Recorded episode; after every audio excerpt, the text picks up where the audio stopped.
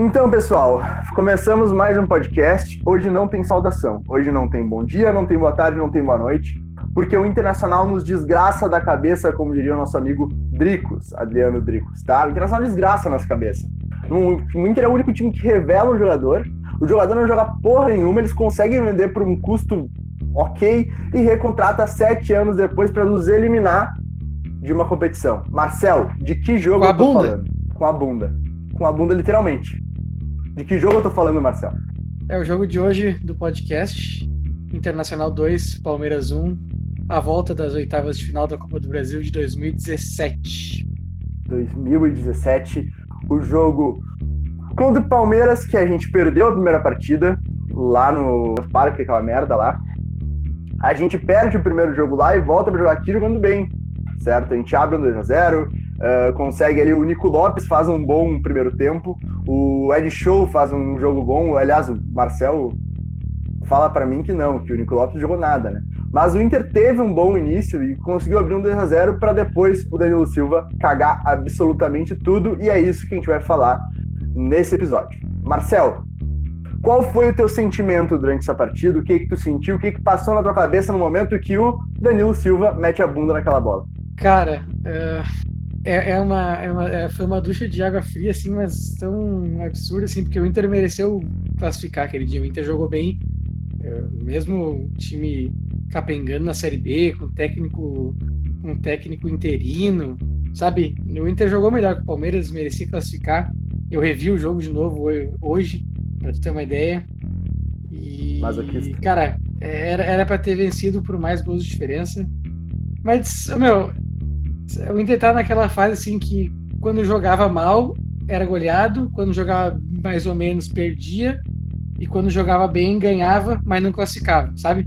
Então, sei Uhum. lá. Aliás, a gente. Desculpa te interromper, Marcelo, mas é que assim, ó, tem uma coisa na Série B que a gente aprende quando a gente joga a Série B, né? A Série B ela é um limbo e ela não é por ser um campeonato teoricamente fácil, né? Que vai ser tudo mil maravilhas, porque a Série B é o seguinte: quando tu ganha, tu não fica feliz. Agora, quando tu empata e quando tu perde, tu fica completamente puto, né? Então, a gente tava vindo ali, né, de um 12 lugar na Série B. Eu acho que era o primeiro. aí, Quatro dias antes a gente tinha sido derrotado pelo Paysandu. A primeira derrota na B, gol do. Como é que era o nome do cara? Ele jogou no Inter até, a gente tomou uma lei do ex. Acho que era Fernando Henrique, não vou lembrar. Mas a gente tomou lá uma, um mangueiraço lá no Mangueirão e foi jogar esse jogo contra o Palmeiras, dentro do Beira Rio. Ah, começamos bem e acabamos eliminados da Copa do Brasil. Marcel, escala o Inter pra mim, por gentileza. Vamos lá. Ah, sempre lembrando, né, que o Inter perdeu o primeiro jogo 1x0 lá, como tu falou, e foi num gol contra do Léo Ortiz, né? Só pra deixar esse, essa parte ai. bem específica. 1x0, gol contra do Léo Ortiz. O Inter tinha o Danilo Fernandes no gol, o cara do Danilo Fernandes estava voltando de lesão. Lembra da, da epidemia dos goleiros do Inter, ô Gaspar? Lembro, lembro. Lembra? Danilo Fernandes machucou num treino, aí o Marcelo Lomba assumiu o gol eh, nas quartas de final do Gauchão, eh, foi decisivo nos jogos contra o Corinthians na Copa do Brasil, e aí na Lembro. volta da semifinal do Gauchão contra o Caxias ele machuca, o Kehler assume o gol, o Inter perde 1x0 pro Caxias lá e o jogo é pros pênaltis, o Kehler pega um pênalti, o Inter vai pra final, na final o Kehler joga, se machuca, e no banco tava o Lomba machucado, o Lomba machucado entra no finalzinho, e no jogo seguinte, o Danilo Fernandes machucado joga no que seria o título do Novo Hamburgo lá em Caxias, nos pênaltis.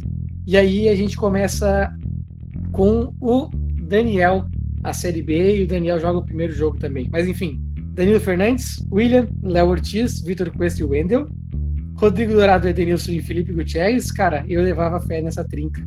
Dourado, Edenilson e Gutierrez, eu achei que ia ser muito melhor do que foi. E o D'Alessandro, na frente, o Nico Lopes com o Marcelo Cirino. Nossa senhora. Eu só vou fazer um adendo sobre o Felipe Gutierrez, tá? Porque eu acho que isso é bem interessante falar. O Felipe Gutierrez ele só não é o pior, pior chileno da história do Internacional por conta do chileno de canoas, né? O PC Magalhães, sei lá o nome do cara. Só por Paulo isso César. que ele não é. Paulo César, essa merda aí.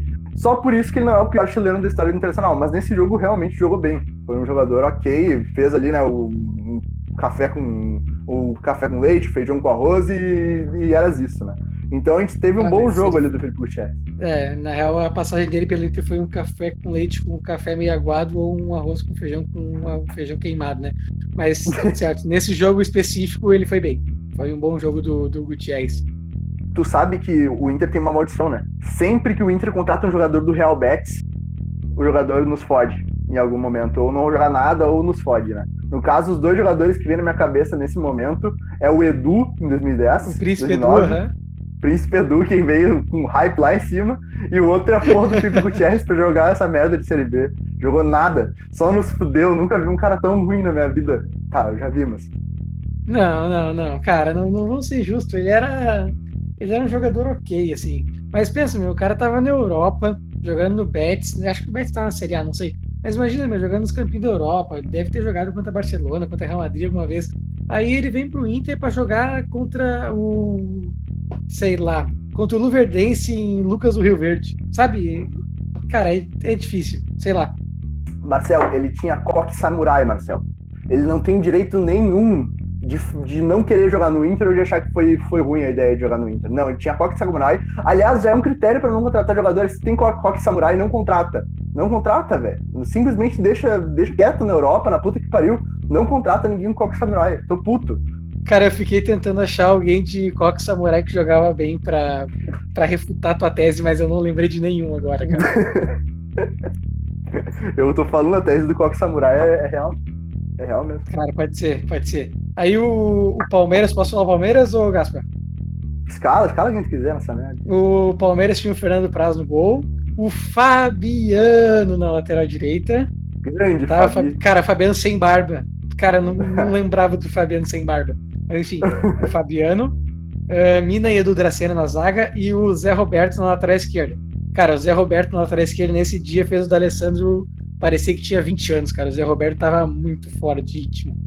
Enfim. Felipe Melo, Tietchan e Jean no meio-campo. E na frente, Roger Guedes, Dudu e William Bigode. Era o time do Cuca. Cara, eu vou te dizer, o Palmeiras tinha, era um time bom do Palmeiras, era um time ok, mas jogando, esse jogo não parecia que tinha esse elenco todo, cara, não parecia. O Fernando Praz parecia que tava com duas bochas amarradas no, nos pés, que não conseguia pular. Acho que o gol do, gol do D'Alessandro, ele tem a mãozinha de, de dinossauro ali, né? A do Muriel, mas, aquela, né? A, famosa mãozinha do Muriel, a famigerada. e o Edu Dracena, coitado do Dracena, né, cara? Até teve que sair no meio do jogo, não, não tinha como, era mas, enfim, deu tudo errado pro Palmeiras naquele jogo, eles classificaram por causa da porra do Danilo Silva. Isso a gente vai falar depois, mas vamos lá. Primeiro lance, Marcel. Primeiro lance, uma bola enfiada ali pelo Dali, né? Uma bola enfiada pelo Dali. Nico Lopes na cara do gol. Ele poderia ter feito duas coisas: ter driblado o Mina, chutado na saída do, do Fernando Não, não, é a bola do, a bola do William, aquela. A bola do William, isso, perdão, foi da Alessandro. Mas, Isso. enfim, o, o Nicolas podia ter cortado para a esquerda, cortado para a direita. O que ele faz? Ele chuta de primeira no pé do Fernando Praz. Isso aos três minutos do primeiro tempo. Nosso querido. Ah, dá a famosa tem... panquequinha, né? A famosa panquequinha, que ele tem um retardo mental, ele tem uma caganeira no, no cérebro, ele não consegue agir naturalmente, dá um, dá um chute em cima do Fernando Praz e não faz gol. Mas, enfim. Lance seguinte, Marcelo. Ô, Gaspar, antes disso, só cuida o processinho, tá? Vamos só cuidar ah, esse detalhe. Tá? Ah, não. Mas aí o Nico, o Nico Lopes erra dois gols em cinco minutos, né? Esse gol que tu falou é, é bizarro, porque é uma, cara, a bola que todo atacante quer que, que apareça, a bola quicando na frente do goleiro, ele espera ela cair, dá um chute de, de quase de, de sola do pé pro Fernando Praz uh, uh, defender. E logo em seguida tem uma jogada que é uma, um rebote de escanteio, o Léo Ortiz pifa ele e aí cai no pé direito, ok? Que não é ruim. O Léo Ortiz é ruim. pifa o... ele. Sim, o Léo Ortiz fez a jogada. E aí o Nico Lopes chutou por cima. Nico Lopes chutou por cima. Acho que isso daí já a gente ouviu tantas vezes essa, essa frase da gente passar do Nico Lopes no Inter. Que é, fica suando em loop infinito, né, pra nós. E Sim, cara, seguida... mas assim. É, é, foram os primeiros 15 minutos do Inter foram de cara, cara, muita pressão, muita muita chance de gol, o Inter marcando lá em cima. Nem parecia o time do Odair, inclusive. E numa dessas, aos oito minutos, o, o Edenilson antecipa uma bola que era o Felipe Melo e dá uma pifada daquelas, cara, um, um ganchinho no pé do Dali. E aí o Dali faz o que o Nico Lopes não soube fazer antes, 1 a 0 E aí o Palmeiras sentiu o gol. É, o Palmeiras sente o gol, né? Aliás, já, já entrou sentindo porque era um dia muito frio em Porto Alegre, né? O paulista é todo, é todo arriado pra frio, pra frio, a gente sabe disso. Cuidado. Não vou falar isso. Tá, enfim, gurizada. enfim, gol do Alessandro, Internacional 1x0, o Brasil explode mais de 30 mil cabeças dentro do Beira-Rio. A gente sabe que, que ali eu acho que surgiu um pouco de esperança, mas eu, pelo menos, na, no sofá da minha casa, não pude ir naquele jogo também. Uh, eu, pelo menos, não tinha esperança nenhuma que o Inter fosse classificar. Ali eu pensei, porra, talvez o destino vá brilhar pra gente, mas pensei, cara, não é hora ainda, né? Não é hora. Nosso rival tá na Libertadores, a gente tá na Série B, não tem como a gente classificar contra o Palmeiras. Já tinha sido muito bom classificar contra o Corinthians, mas aqui não vai dar. Eu, pelo menos, tinha esse sentimento durante o jogo inteiro. Eu já tava vacinado, já sabia que a gente não ia classificar até o segundo gol. Daí eu fiquei todo, todo molhado. mas, eu não sei se tu tinha o mesmo sentimento, Marcel, mas para mim era. Eu tava pra esse jogo mais ou menos. O que vier veio, foda-se, eras isso, e não vou me iludir também. Ô, meu, aquela era uma época que tu sempre esperava uma merda acontecer, tá ligado? Podia ser o dia mais perfeito do mundo, podia estar tá dando tudo certo, podia estar tá 2x0, 3x0, pro Inter contra qualquer time. Em algum momento, alguma merda ia acontecer e o Inter ia sofrer um empate, sofrer virada, tomar um gol que ia desclassificar, sei lá. Cara, simplesmente as coisas não não aconteciam mesmo. Mas coisas que fazem parte do futebol. Fazem parte do futebol, é. Meu pai, pra, quando, meu, quando o Inter perdia, eu tinha 8, 9 anos, meu pai falava isso também. Coisa que faz parte do futebol, não, não tem que ficar triste. Eu lembro do Inter Internacional na Libertadores de 2007, que a gente tomou, tomou uma coça, que eu acho que foi o segundo ou terceiro jogo da Libertadores. E eu chorei, cara. Eu era uma criança, tá ligado? Chorei e o meu pai falou: Não, faz parte do futebol, a gente acabou de ser campeão da Libertadores. Não, pai, mas a gente perdeu. Enfim. Eu acho que foi, foi aquele de 2007, o Inter acabou de ser campeão do mundo e foi eliminado na primeira fase da Libertadores, né?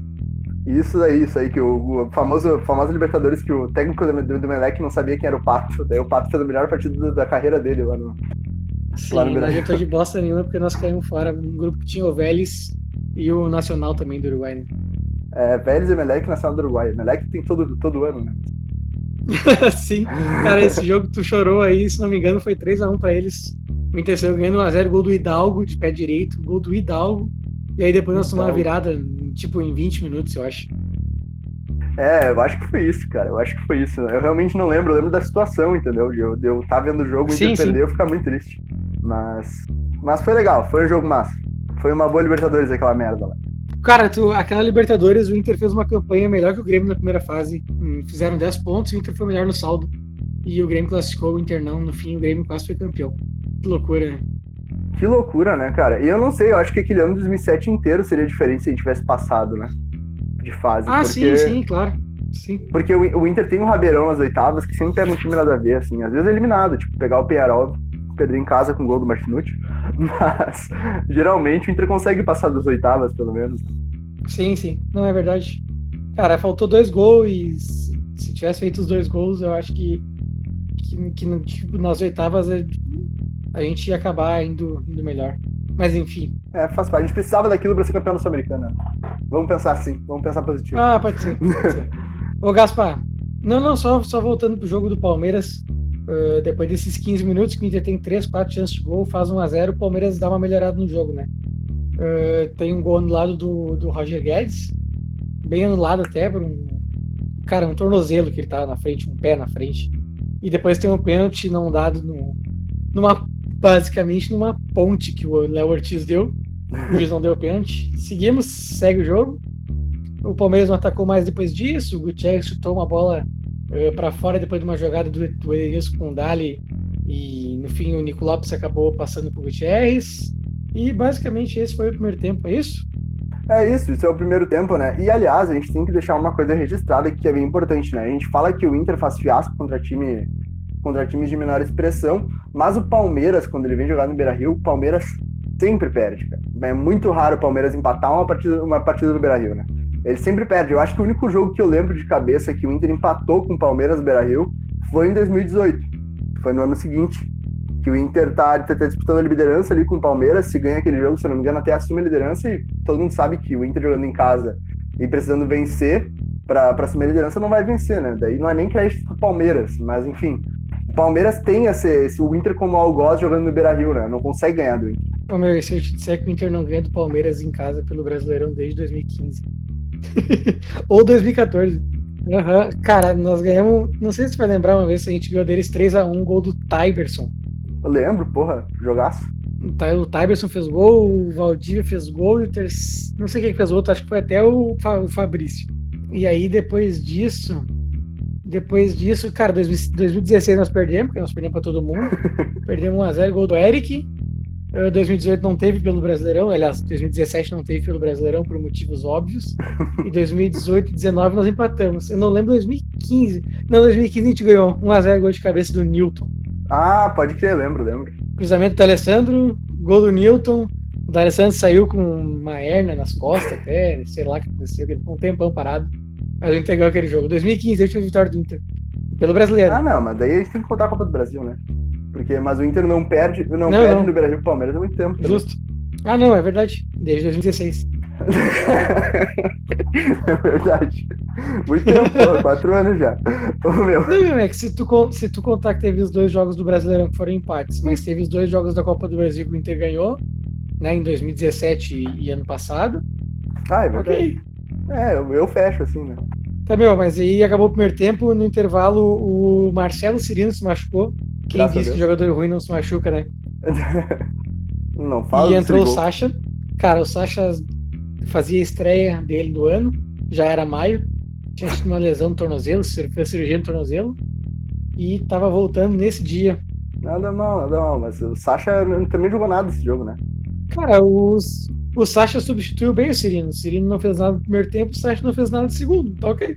É, né, cara? O Sacha, ele é um. Ele, ele não fez nada esse jogo, né? Aliás, ele perdeu um gol no início do, do, segundo tempo que ele não chegou na bola. Se ele chega na bola, ele faz o gol com o William cruza, ele não consegue chegar na bola, a bola passa por ele. Então a única coisa que ele fez foi não chegar na bola em um lance, né? Só para começar. Enfim, segundo lance do segundo tempo, já é aos 10 minutos, né? Quem, quem fala que é o gol do Nico, que o Dourado rouba a bola combina com o Edenilson e com o Dali, e o Dali coloca em profundidade para o William, né, nas costas do Zé Roberto, que toca para o Nico, e é 10 minutos do segundo tempo. Marcel, o que, que tu tens a dizer sobre esse lance?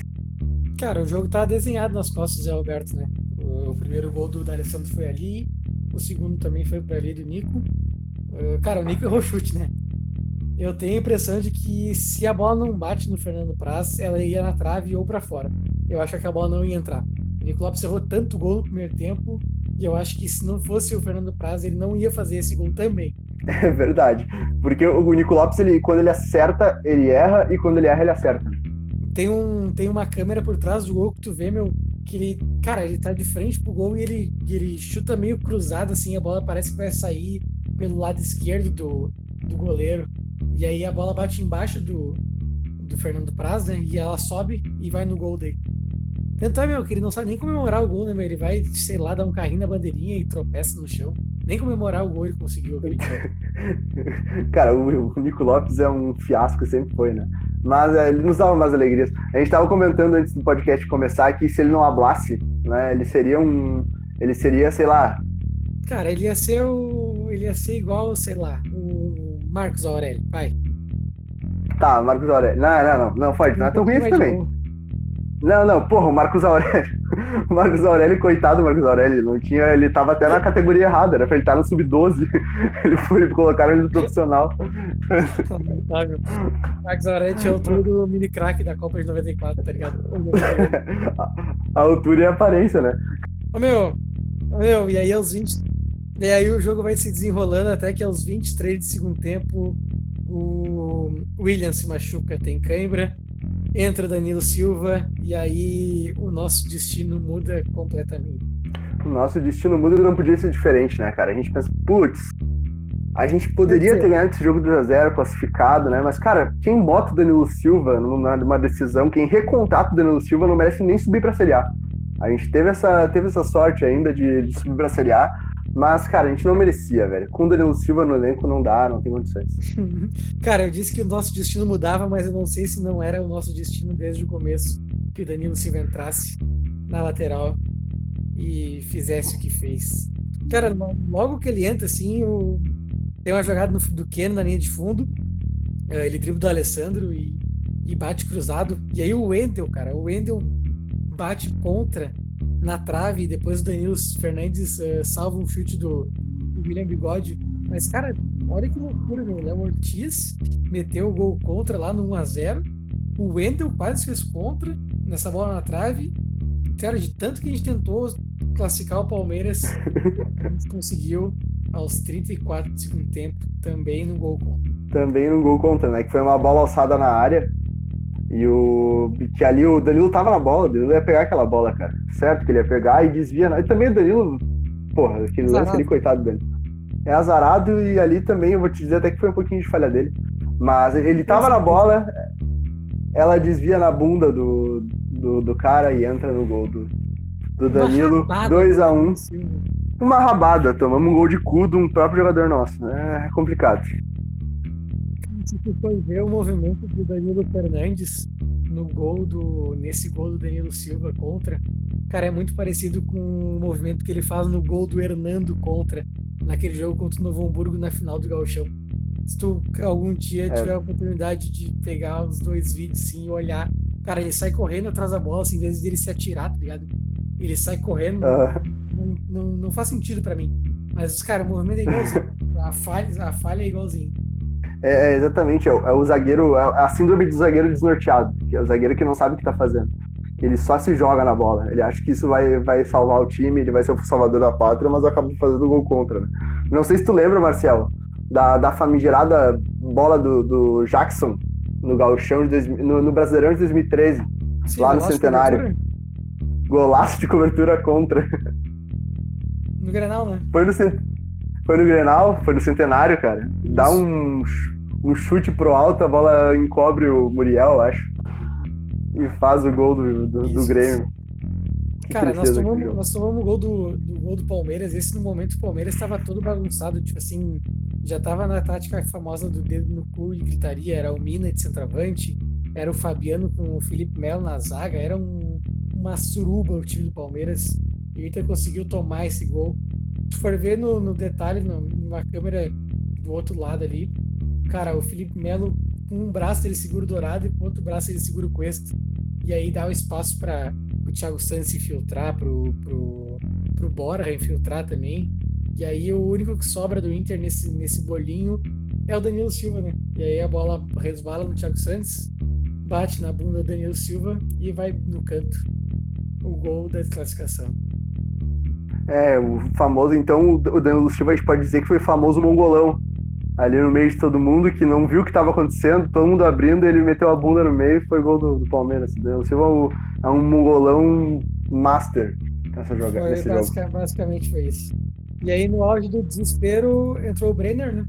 Cara, pra entrar o Brenner é porque a coisa tava muito feia mesmo, tá ligado? O Brenner era, era um bom centroavante quando começou ali, acho que fez um. Tá, não era um bom, teve uma sorte ali de todo centroavante que tem uma vez na carreira de fazer uns golzinhos, né? Tanto no Juventude sim, quanto no Inter, depois ficou milhares de jogos sem marcar.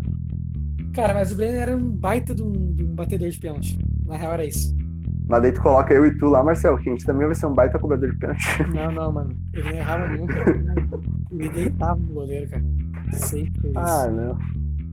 É deitava no goleiro. Eu sei que é muito pouco, mas. Botar no currículo lá, Brenner, que se tu não ouvir esse podcast, coloca lá, baita batedor de pênalti. Cara, a gente tem que valorizar isso naquela época, porque se tu for lembrar, a gente tem jogos traumáticos como pênalti do Paulão contra a Chape, pênalti do Valdívia contra São Paulo. Então, quando a gente encontrou um batedor de pênalti foda, ele só esse pênalti, o cara fica assim: caralho, esse louco sabe bater pênalti, tá ligado? Já é alguma coisa. Ah, velho, bah, eu tenho até com pena do Brenner, cara. O cara, o elogio do cara pro Brenner é que ele sabe bater pênalti. Eu, uh, eu falei que eu tinha revisto o jogo hoje, né? Cara, eu fui. Eu reparei depois do 2x0, quando o Nicolau fez o gol, o Inter não chutou mais na goleira do Palmeiras. Tá ligado? Cara, o, o Odair era interino e, e, e, aquele negócio dele de tipo assim, fechar casinha, fechar casinha já tava instaurado, tá ligado? Tu sabe por que, que o Inter chutou a gol, né, né Marcelo? É, foi porque não tinha pênalti pro Brenner bater se tivesse. se tivesse, tava tudo, Vai se fuder, meu bar. Eu ainda não esperei essa. Tá, mas enfim, o Inter não chuta mais a gol, não falta mais porra nenhuma. Fica 2x1 um essa merda até o final. Uh, como foi o último lance do jogo? Nos conta aí, Marcel. Cara, o último lance do jogo, eu tava bem atrás do gol ali no segundo tempo. Uh, o Felipe Melo cortou mal uma bola, tipo, na entrada da área, uma bola boa de chutar. Aí ela caiu no pé de Eduardo Gol Sacha. E aí ele espirrou o taco, na real, e a bola foi lá na lateral. Cara, eu xinguei tanto o Sacha nesse momento. Emoção. Velho, eu perdi a minha voz. No outro dia eu tava sem voz por causa desse lance. Cara, eu acho que tu representou todos os colorados nesse momento. Cara, foi Porque, nossa, eu acho que ali foi o que decretou a saída do Sacha do Inter, né? Teve, teve diversos outros lances, óbvio, né, ao longo da passagem do Sacha, mas eu acho que esse daí foi o que, tá, o, o presidente olhou, falou, não tem mais como, pega outras coisas, vaza do Internacional que não vai, não vai mais dar. Tanto que até o, até o final da B ele joga muito pouco, né? É, ele até com o Guto Ferreira depois é titular um tempo, mas também não, não, ele talvez jogue bastante em quantidade, mas em qualidade ele jogava muito pouco mesmo. Mas isso aí foi basicamente em toda a passagem dele pelo Inter. Eu tava dando uma olhada aqui, cara, a Copa do Brasil é uma competição que é um prato cheio pro nosso podcast, tá ligado? Cara, tem eliminação para Goiás, Criciúma, Londrina, duas vezes pro Ceará, Paraná, América Mineiro, Juventude, Botafogo, Fortaleza, Remo, duas vezes pro Vitória, Paulista de Jundiaí, Esporte, duas vezes pro Atlético Paranaense algumas das nossas eliminações. Olha isso, mano. Cara, meu Deus do céu, velho. Meu Deus. É, é, um, é um grande. Parece que é um spawn de bosta, assim. O Inter, nas as fases primárias da Copa do Brasil, pro Inter é, é a coisa mais traumática do mundo. Eu lembro da, da eliminação pro Remo. Eu era muito, muito piar. Acho que foi em 2004 a eliminação pro Remo. Eu tava no Beira Rio. Cara. O meu. Foi. Nesse dia do Remo, o Inter perdeu o primeiro jogo fora 1x0 e ganhou 2x1 no Beira Rio. E aí acabou o jogo e eu achei que ia pra pênalti, eu era criança, tá ligado? Aí eu teve que avisar que o Inter tava eliminado e a gente tava indo pra casa. Horrível. que horror, cara. Meu, a minha teoria é que a Copa do Brasil não foi feita pro Inter, tá ligado? O Inter só ganhou é uma pra gente, em 2008, ter vencido todos os títulos possíveis e ter nascido aquele slogan horrível chamado campeão de tudo, que foi o começo de toda a desgraça da nossa arrogância, da nossa prepotência, tá ligado? A gente ganhou só um, a Copa do Brasil deixou a gente ganhar uma vez, só pra gente se fuder no futuro. Foi isso. A Copa do Brasil é uma merda. E Marcel, eu vou te falar uma coisa meio traumática também, mas tu sabe por que, que o Inter deixou de ser campeão de tudo, né? o Inter deixou de ser campeão de tudo porque a gente não ganhou a porra da Série B, irmão.